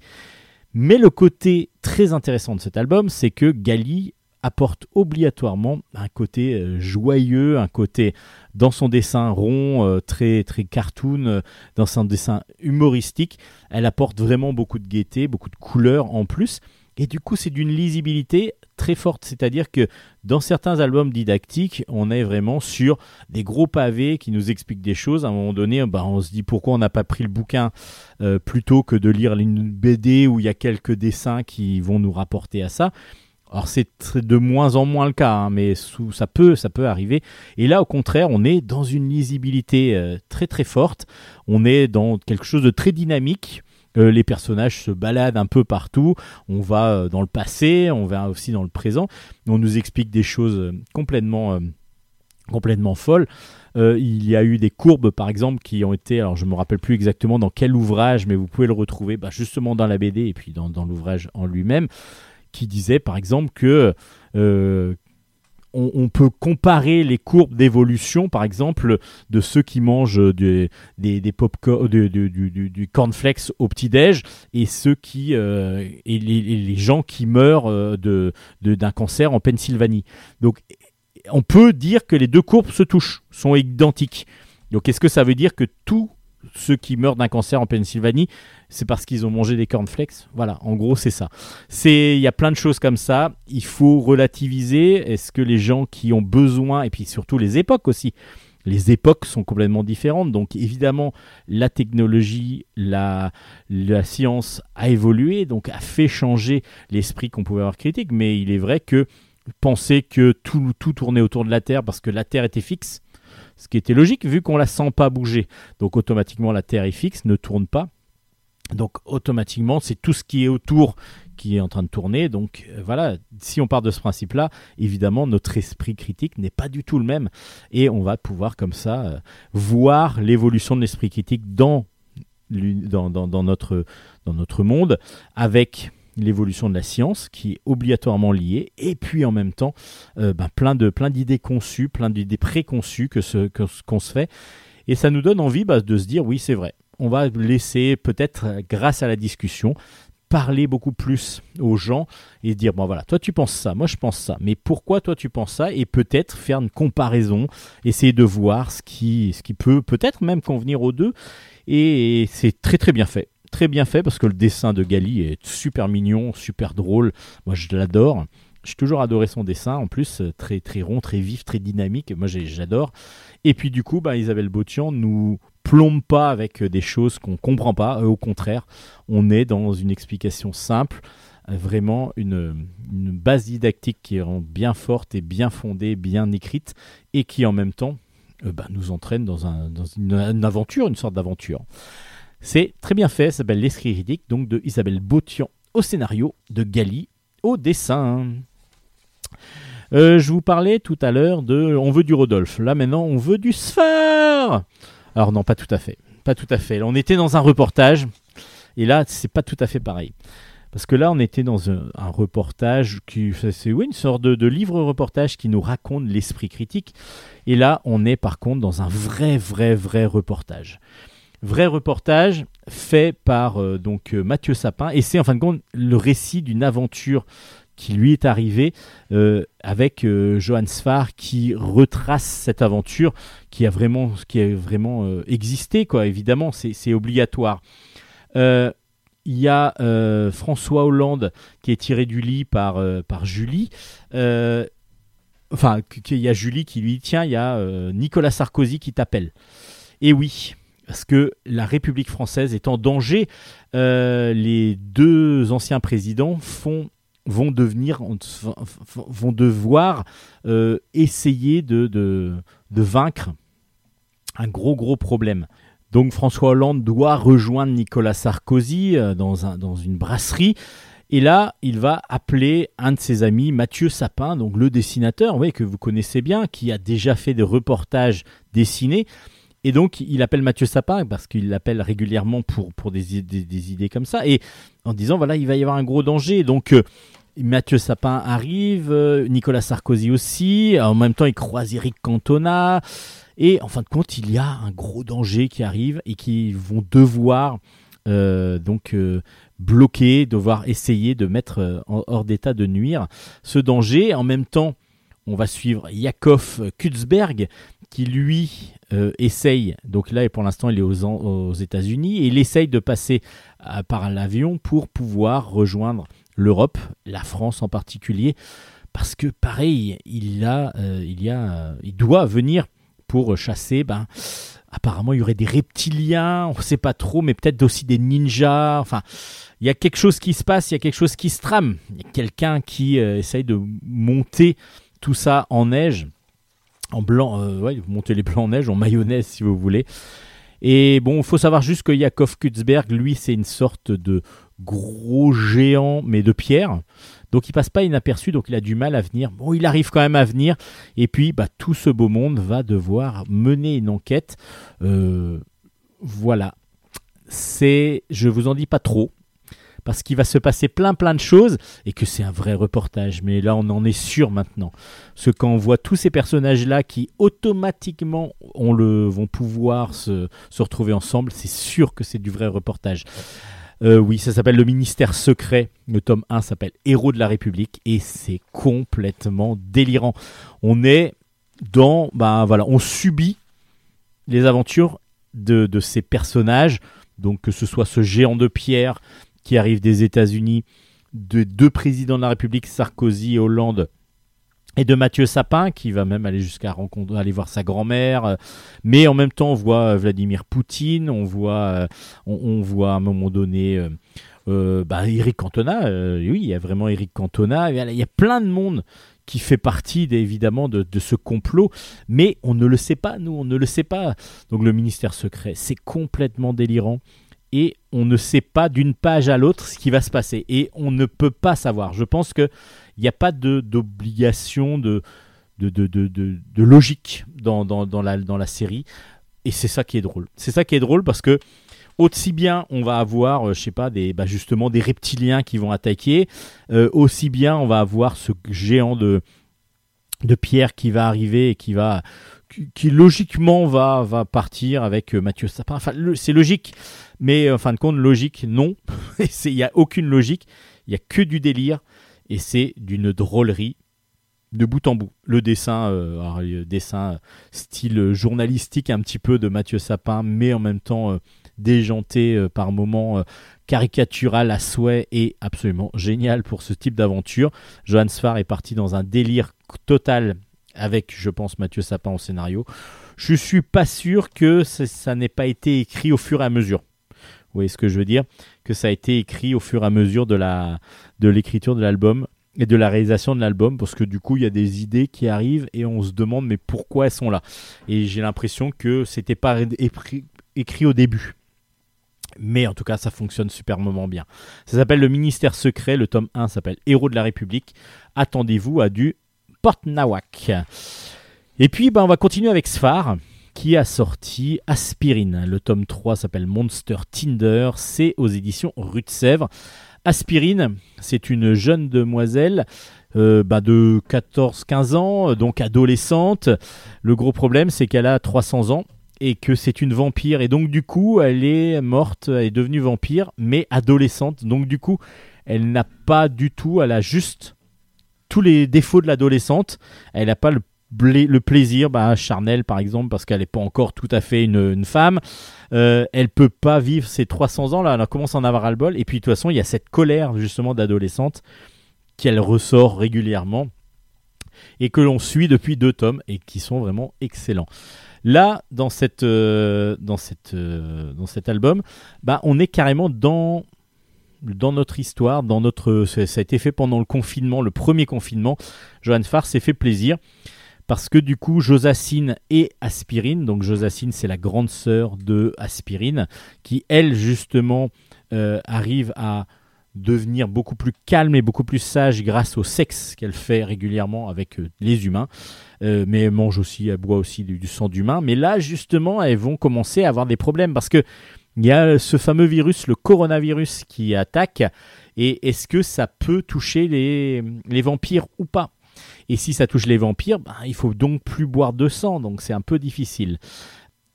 Josacine utilise un- une application pour pouvoir contacter justement les, ses futurs amants et elles sont contactées par ce, par ce sur Monster Tinder, par une, nouvelle, euh, enfin par une, par une scientifique qui s'appelle Rebecca Brock et son assistant qui s'appelle Jonas, qui est lui-même un vampire. Et ils vont leur demander à Aspirine et Josacine d'aider les monstres, bah, justement, qui sont confinés, qui ne peuvent plus euh, vraiment vivre et donc du coup qui ont des difficultés pour se nourrir, euh, qui ont des difficultés pour pouvoir survivre à cette pandémie. Et donc elles vont décider d'aller faire des maraudes et d'aller accepter donc ces missions où elles vont aller voir les monstres chez eux pour leur donner éventuellement des poulets vivants à manger ou, ou des choses comme ça. Donc voilà, les deux filles parties dans des aventures assez rocambolesques qui vont partir dans tous les sens. On va y croiser euh, bah, tout, tout ce qui est un univers fantastique à la Cthulhu par exemple avec Lovecraft. Vous allez avoir pas mal de références qui vont être mises dans les- dans l'album. Et puis, bah, ça se lit vraiment comme une très très bonne aventure. Euh, un peu moins, euh, ouais, c'est toujours très spirituel, mais on a aussi l'impression que Sfar a utilisé sa, son imagination pour le faire un petit peu au fur et à mesure, et ça marche pourtant. Tout se lit, et en même temps, il y a des scènes qui paraissent un petit peu mises à la suite de l'autre sans avoir de, de lien, et pourtant, au final, c'est toujours très agréable. Aspirine, moi j'apprécie beaucoup ce personnage-là parce que justement son côté ado euh, tourmenté euh, ben, qui vit depuis 300 ans, elle commence à en avoir ras-le-bol. Et, euh, là, du coup, ben, on est peut-être plus sur de l'aventure sur ce troisième tome, un peu moins d'introspection sur elle-même, mais ça fonctionne très très bien, avec beaucoup beaucoup d'aventures et beaucoup de rebondissements sur la fin. Aspirine, le tome 3, s'appelle donc Monster Tinder.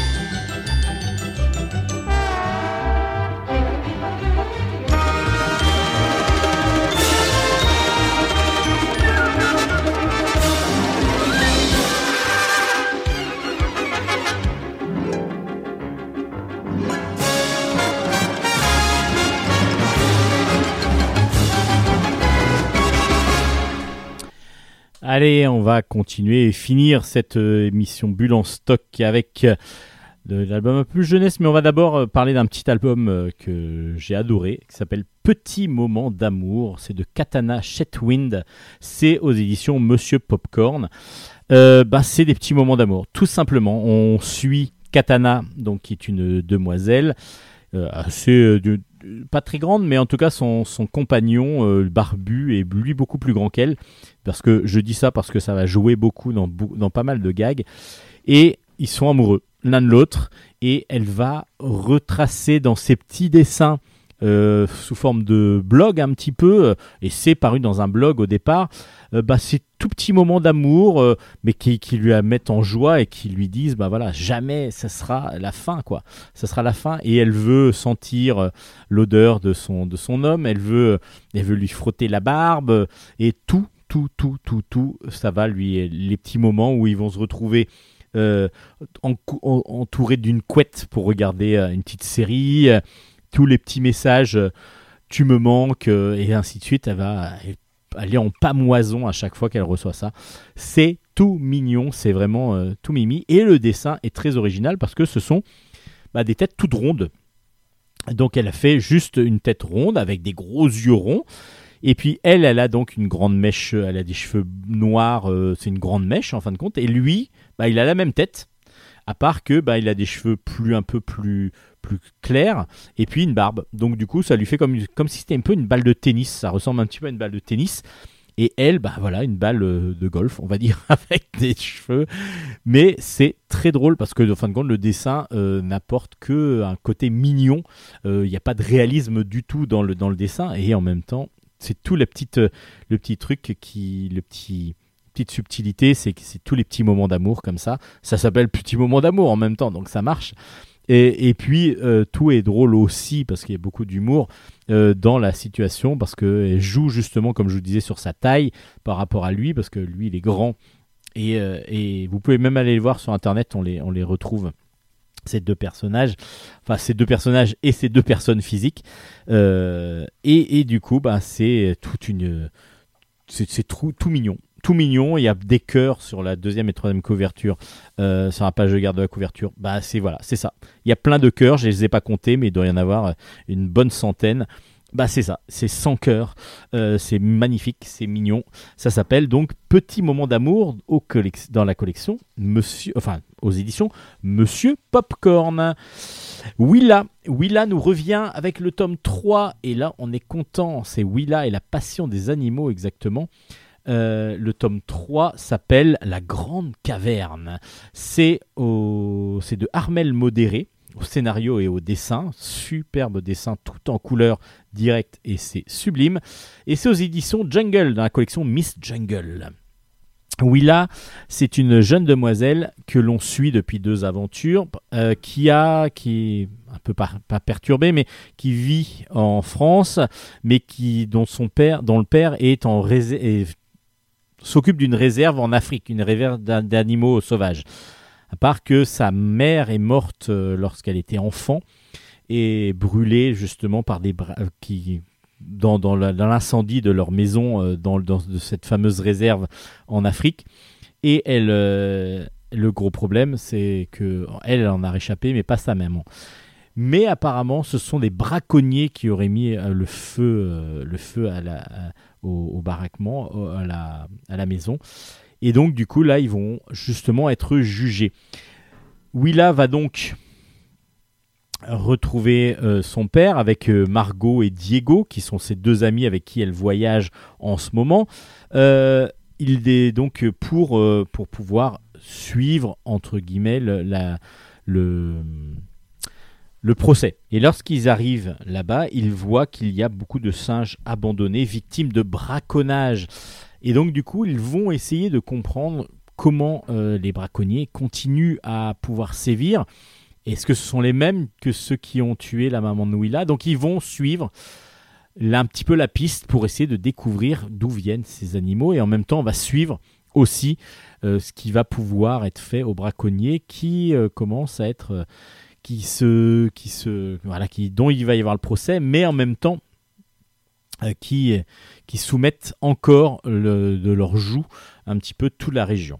Euh, c'est très très bien fait. Là, on est sur un côté un peu plus personnel encore dans cet album parce que, enfin, personnel, point de vue de Willa, je parle, euh, parce que du coup là, on, rentre dans avec dans le côté affectif avec le procès de sa maman, avec enfin pour sa maman, pour euh, et puis le procès des braconniers. Mais il va falloir prouver que c'est bien eux qui ont mis euh, qui ont mis euh, le feu à la maison et en même temps toujours les, du braconnage et puis la, la main mise un petit peu avec des pressions mises sur les, le peuple qui habite là-bas, les, les différents villages qui habitent là-bas, où ils ont bloqué l'eau, par exemple, dans un village. Enfin, voilà, il y a beaucoup, beaucoup de choses qui vont se passer encore dans cet album. Comme je vous disais, c'est un album frais, c'est beau, c'est plein de couleurs, c'est vivant, c'est magnifiquement dessiné. Les, per- les, les personnages sont drôles, sont sympathiques, et puis vraiment les, les animaux aussi sont bien représentés. On nous explique même comment représenter les animaux, mais j'ai un peu de difficulté quand même à faire aussi bien que Carmel Modéré, et vraiment le dessin est magnifique. Le propos là est un peu plus voilà un peu plus fort parce que du coup là on parle vraiment de braconnage et de braconniers Euh, et donc du coup ben ça va encore plus loin que ce qu'on a pu voir sur la défense des animaux sur les deux premiers. Là on est aussi sur la défense des animaux mais avec en plus le côté braconnage qui va nous permettre de voir un petit peu le côté négatif tout ça de, de ce de, de- de cet univers assez majestueux assez magnifique de ces animaux sauvages en Afrique. Ça s'appelle Willa et la passion des animaux. Et c'est une très très belle série aux éditions Jungle, vraiment appréciable, point de vue graphique et euh, point de vue scénaristique. Une série que l'on recommande, que je recommande depuis le tome 1. Et là, c'est le tome 6 qui vient de sortir. Ça s'appelle Astrid Bromure. Comment fricasser un lapin charmeur? C'est de Fabrice Parme et c'est aux éditions Rue de Sèvres. Et c'est toujours aussi savoureux. Astrid Bromure, c'est une jeune demoiselle assez espiègle qui euh, arrive à communiquer avec les animaux et puis qui vit dans une maison où son papa est très très riche. Donc elle a des, un majordome, elle a une femme de ménage. Voilà, elle a vraiment tout ce qu'il faut, une cuisinière. Une, une préceptrice aussi, donc euh, qui lui fait des cours, parce que ses parents n'ont pas vraiment beaucoup le temps de s'occuper d'elle. Et là, dès le début de l'album, euh, elle va quand même avec sa maman à, une vote aux enchères. Parce qu'il y a le 52e, 52e œuf impérial qui a été découvert et qui a été retrouvé, donc un œuf sculpté, et que son père a les 51, a les 51 premiers. Les 51 premiers qui fait que bah, du coup, ça lui ferait lui de lui le collectionneur qui a tous les œufs impériaux donc euh, qu'il va falloir retrouver. Donc euh, pour lui faire plaisir, elles vont essayer d'acquérir aux ventes aux enchères cette, euh, ce, ce- ce- cet œuf.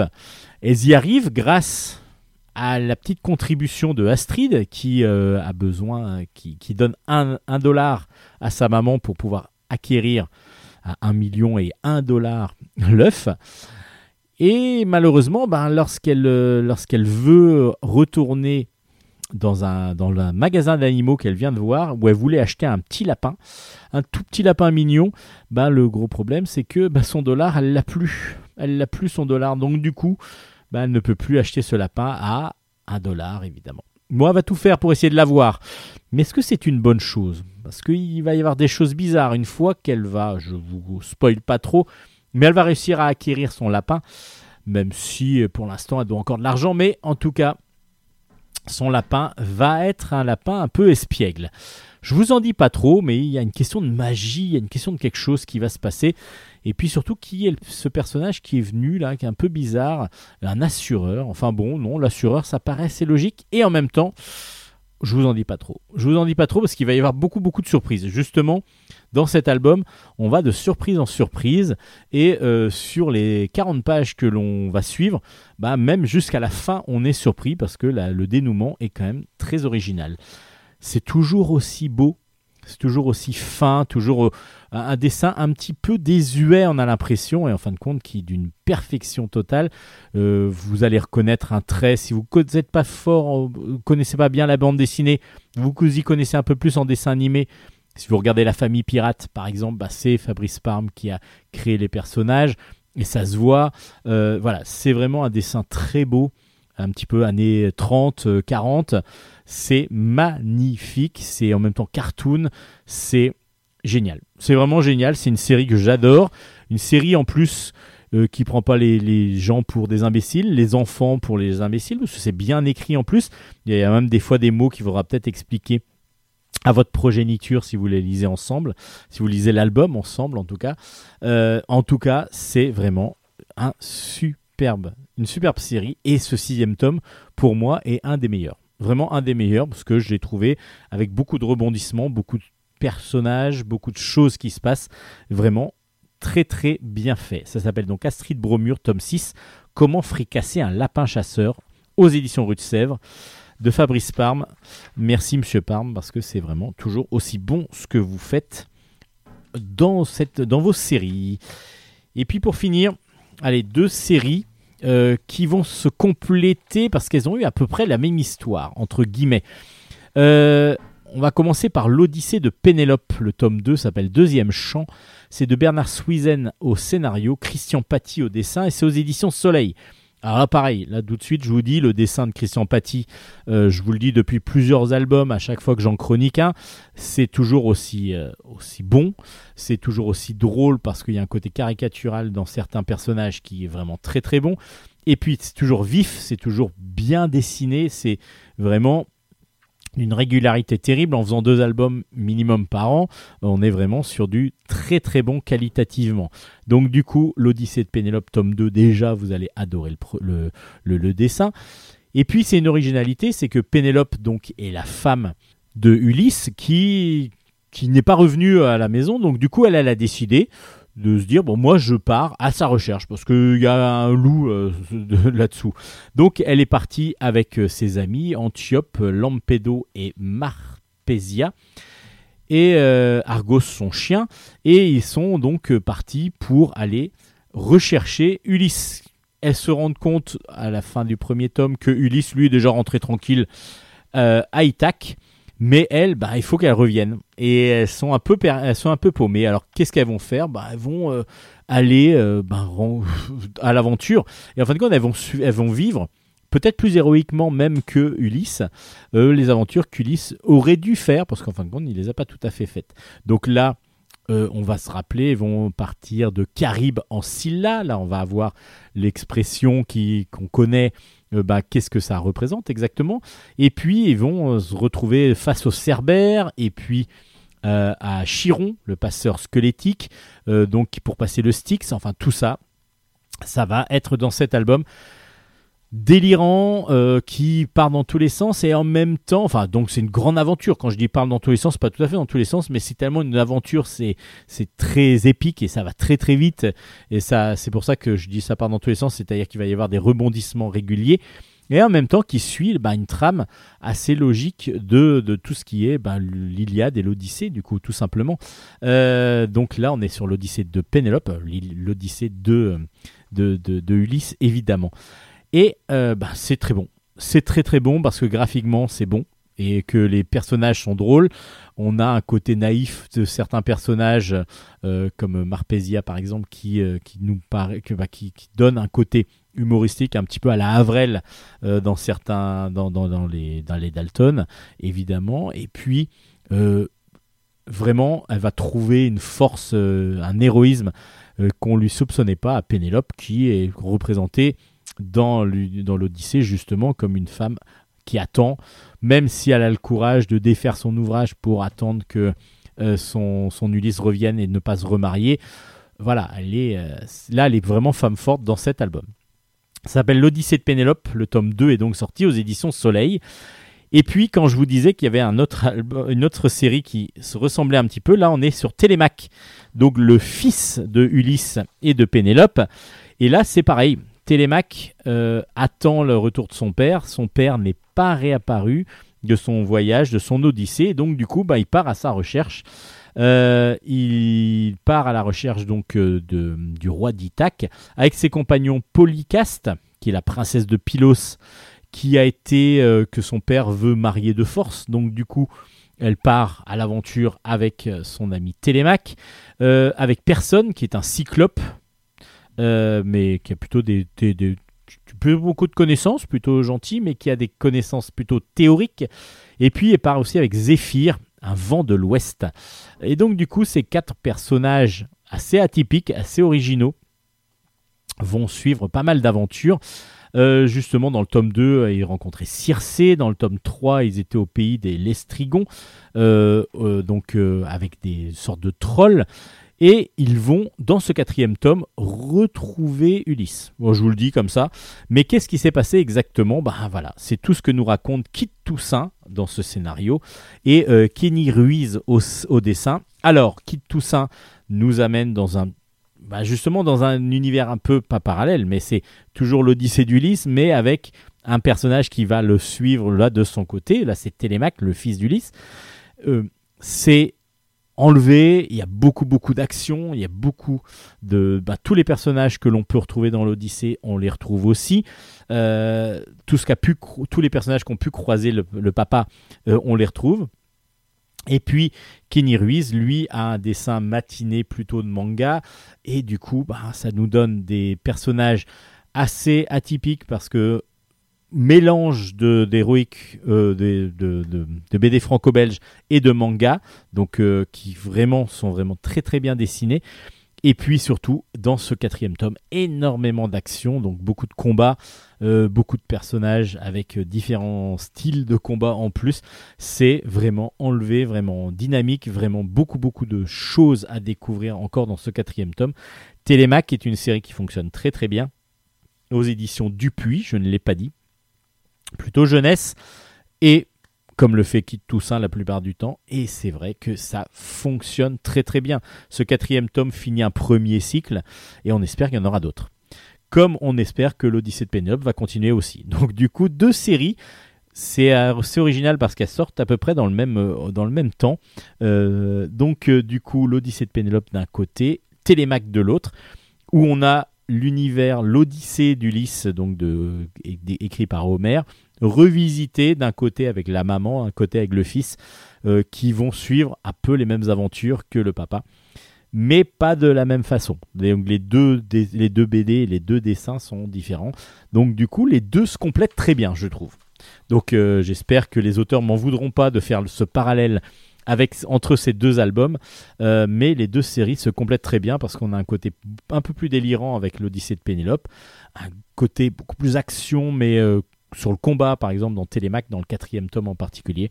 Vraiment, les deux sont excellents et du coup, bah, ça nous rappelle aussi pas mal de souvenirs de ce qu'on aurait dû peut-être apprendre mieux dans nos cours de- d'histoire, euh, point de vue, euh, tout ce qui est mythologie, euh, et donc ça nous rappelle pas mal de choses, même si on, c'était peut-être ça qui était plus agréable en histoire. Moi, je suis pas fan d'histoire, mais c'est vrai que la mythologie, ça intéressait, parce qu'il y a eu beaucoup justement d'aventures, donc c'était ça qu'on aimait. En tout cas, le, le tome de 4 de Télémac qui s'appelle L'impossible retour est sorti aux éditions du Puy et l'Odyssée de Pénélope. Le tome 2 s'appelle Deuxième Chant et sorti aux éditions Soleil. Et c'est là-dessus qu'on va finir Bulle en stock cette semaine. Encore beaucoup, beaucoup de BD, beaucoup, beaucoup de temps. Désolé Nicolas, mais bon, voilà. On avait beaucoup de choses à dire.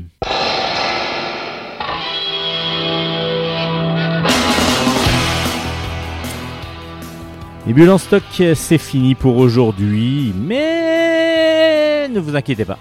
Mais oui, On se pourquoi? retrouvera mais la pourquoi? semaine mais pourquoi? prochaine. Mais parce qu'on va se retrouver. Et oui, parce que du coup, malgré confinement, malgré vacances, euh, ben, on va continuer Bulle en stock. Il n'y a Bah pas de raison. euh, on s'arrête souvent poste. à Noël, une semaine, et puis souvent pendant les grandes vacances, où là, il y a moins de sorties de toute façon. Oui. Donc, euh, du coup, euh, n'oubliez pas que euh, voilà, vous pouvez aller retrouver les anciennes émissions, nos chroniques et tous les albums chroniqués, toutes les références sur nos pages Facebook. Qui s'appelle Bulle en stock, Bulle avec un S. et puis nos pages personnelles comme Steven Bescon par exemple où Par il y a exemple. pas mal d'auteurs qui, qui commentent un petit peu euh, l'émission donc euh, vous pouvez y aller vous avez aussi des petites choses à lire Mhm. vous pouvez évidemment nous joindre et nous contacter pour nous poser des questions ou nous dire des petits nous faire des petites remarques il n'y a aucun Des souci compliments. On Ou- aime bien les compliments. par exemple ou, Ou euh, les remarques constructives, remarques bien sûr. constructives, évidemment Euh, il n'y a aucun problème on vous répondra Vous pouvez aussi retrouver l'émission sur Radio Grand Paris, dirigée de doigts de maître, parce que du ah, coup, ouais, non, c'est de doigts, parce Ah, que il fait tout, euh, tout avec euh, les mains, mais doigts. c'est pas que les mains, c'est Oui, les doigts vrai. aussi. Donc de doigts de maître par Nicolas Godin. On va changer tous les semaines. Nicolas Godin, merci Nico Merci de nous Nico. accueillir sur Radio Grand Paris et puis sur toutes les plateformes de podcast. Vous parliez de Deezer tout à l'heure. On va citer iTunes, on va citer Spotify, on va citer Oui. euh, voilà plein de trucs. Tous les casts, quand ça finit par cast et qu'il y a des podcasts gratuits, bah, vous pouvez aller Vous télécharger. pouvez nous trouver dessus. stock. Allez, c'est fini pour aujourd'hui. À la semaine prochaine. On se dit d'ici là, bye bye bye bye. Bonne lecture, allez, ciao ciao.